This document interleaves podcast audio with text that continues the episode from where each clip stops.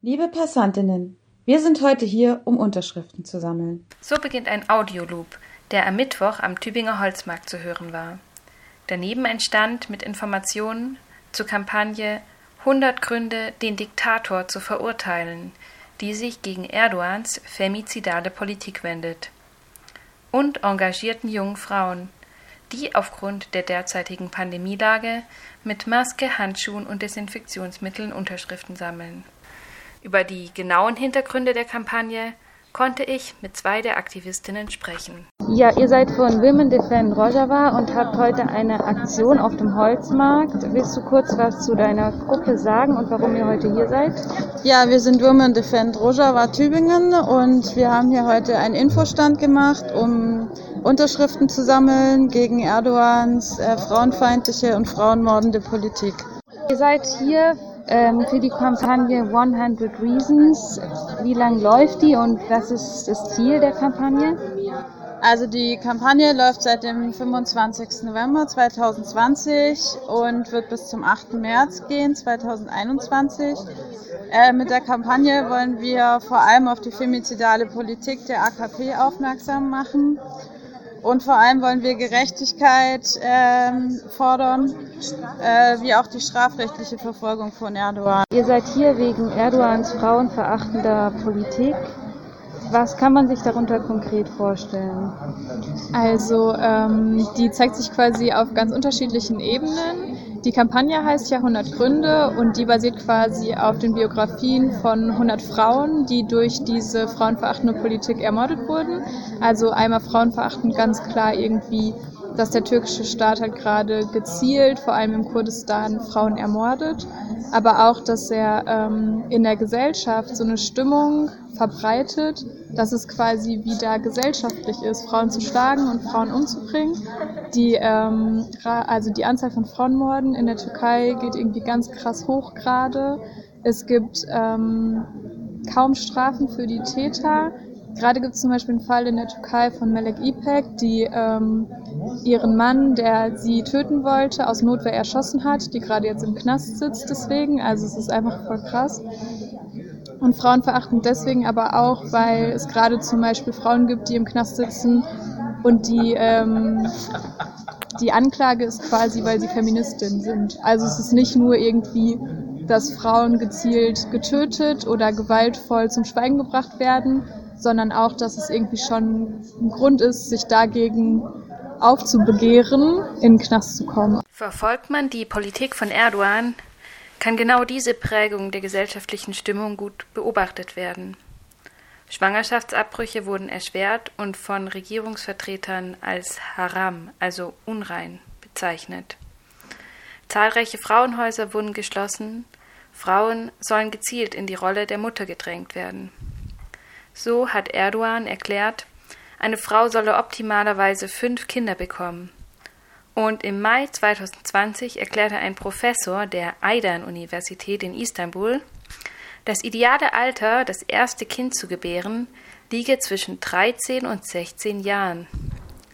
Seit Juni 2020 dürfen Hilfspolizisten mit der Begründung, mögliche Prostitution zu unterbinden, die Wohnungen alleinstehender Frauen beschatten. Geplant ist zudem eine Strafminderung bei Vergewaltigern, wenn diese ihre in Anführungszeichen Opfer heiraten. Obwohl unter Erdogan in seinen 18 Jahren an der Macht sicherlich nicht hundert, sondern Hunderte von Verbrechen begangen wurden, möchten die Initiatorinnen sich nicht hinreißen lassen zu sagen, dass die Zahl der Vor- und Todesfälle unmöglich zu zählen seien, sondern sie machen bewusst auf Schicksale aufmerksam. Prominent ist der Mord 2013 an drei kurdischen Aktivistinnen in Paris, bei denen die Staatsanwaltschaft vermutet, dass der türkische Geheimdienst MIT in die Anordnung und Vorbereitung der Morde verwickelt war. Am 23. Juni vergangenen Jahres zielte eine türkische Drohne auf das Haus einer Aktivistin in Rojava, bei der sie und zwei weitere Aktivistinnen ihr Leben verloren. Du hast gesagt, dass auch prominente Frauen von Erdogan umgebracht wurden. Hast du Beispiele? Also eine davon ist zum Beispiel Hevrin Kalaf. Die wurde in Syrien umgebracht. Sie war äh, dort Politikerin und Menschenrechtsaktivistin und genau, sie wurde erschossen und ermordet und ihr Leichnam wurde geschändet. Was glaubst du, was die Gründe dafür sind, dass die Politik so sich auch ganz klar gegen Frauen richtet? Also klarer, als man das bei ja, in anderen Staaten beobachten kann? Also ich glaube, eigentlich als Erdogan an die Macht gekommen ist 2002, gab es eigentlich eine Modernisierung im Land oder es wurde so, oh, EU-Beitrittsgespräche und die Türkei wird jetzt so ein ähm, moderner, kapitalistischer, neoliberaler Staat und alle in Europa haben es gefeiert. Und ich glaube aber, beziehungsweise es ist die Analyse der kurdischen Freundin, dass seit 2011, als quasi der Frühling der Völker oder der arabische Frühling losgegangen ist, Erdogan ähm, einfach Schiss bekommen hat, also gesehen hat, ah okay krass, Völker begehren sich auf. Und seitdem kann man in der Türkei auch eine ganz krasse ähm, Antidemokratisierung, ähm, rechtsstaatliche Prinzipien werden ausgehebelt, das Volk wird halt einfach unterdrückt und das, beim Putschversuch 2016 hat sich das halt nochmal mega krass verschlimmert und ich glaube mittlerweile wissen ja alle ungefähr, was in der Türkei abgeht mit Verhaftungen von JournalistInnen, AktivistInnen, PolitikerInnen, die HDP, die ähm, sitzt, also genau, unglaublich viele Abgeordnete der HDP wurden verhaftet. Und ich glaube, das ist einfach so eine generelle ähm, Diktat oder ja, dieser Aut Autoritarismus, der in der Türkei wächst, ähm, wirkt sich halt auch auf die Frauenpolitik aus. Was ist euer weiteres Vorgehen? Genau, also das ist jetzt quasi der erste Schritt, ähm, 100.000 Unterschriften zu sammeln.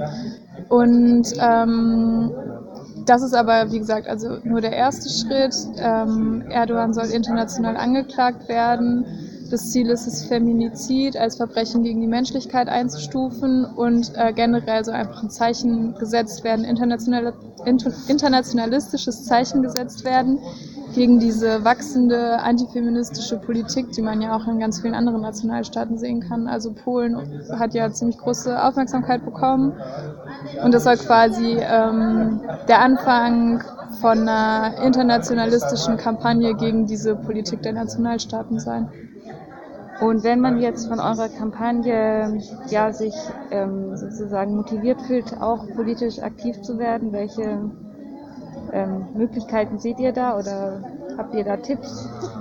Ähm, genau, also auf jeden Fall kann man voll gerne auf uns zukommen, auf Women Defend Rojava Tübingen. Ähm, wir haben eine Twitter-Seite und eine Mailadresse, die ist wdr-tübingen mit ue at riser.net. Ähm, generell sammeln wir jeden Mittwoch jetzt Unterschriften, da können auch gerne Leute dazukommen. Ähm, aber auch vielleicht unkonkrete einfach auf die Kampagne aufmerksam machen, Sachen in den sozialen Netzwerken teilen, Familie ansprechen, Kampagne bekannt machen, äh, Leute, die man trifft, sagen, ey, habt ihr schon von der Kampagne gehört? Ich glaube, das wäre mega cool. Ziel der Gruppe in Tübingen ist es, in der Stadt 1000 Unterschriften zu sammeln. Mindestens. Denn bisher sind es schon rund 300. In ihrem Audioloop erklären sie auch ganz kurz, was ihre persönliche Motivation ist für die Kampagne jede Woche auf die Straße zu gehen. Ich unterschreibe die Kampagne, weil Erdogan endlich für sein Verbrechen zur Rechenschaft gezogen werden muss. Ich unterschreibe die Kampagne, weil die Diskriminierung und Ermordung von Frauen in der Türkei und überall und der Krieg gegen die Frauen in der kurdischen Freiheitsbewegung endlich aufhören muss. Ich habe die Kampagne unterschrieben, weil sie ein internationalistisches Zeichen gegen die globale, frauenverachtende und antifeministische Politik setzt. Ich glaube, dass diese Kampagne ein Anfang sein kann, um eine Welt aufzubauen, in der Frauen und alle Geschlechter frei leben können. Ich unterschreibe die Kampagne, weil wir endlich erkennen müssen, dass wir nur eine Chance auf eine friedvolle Zukunft haben, wenn wir diese alle zusammen, gleichberechtigt, miteinander und füreinander gestalten.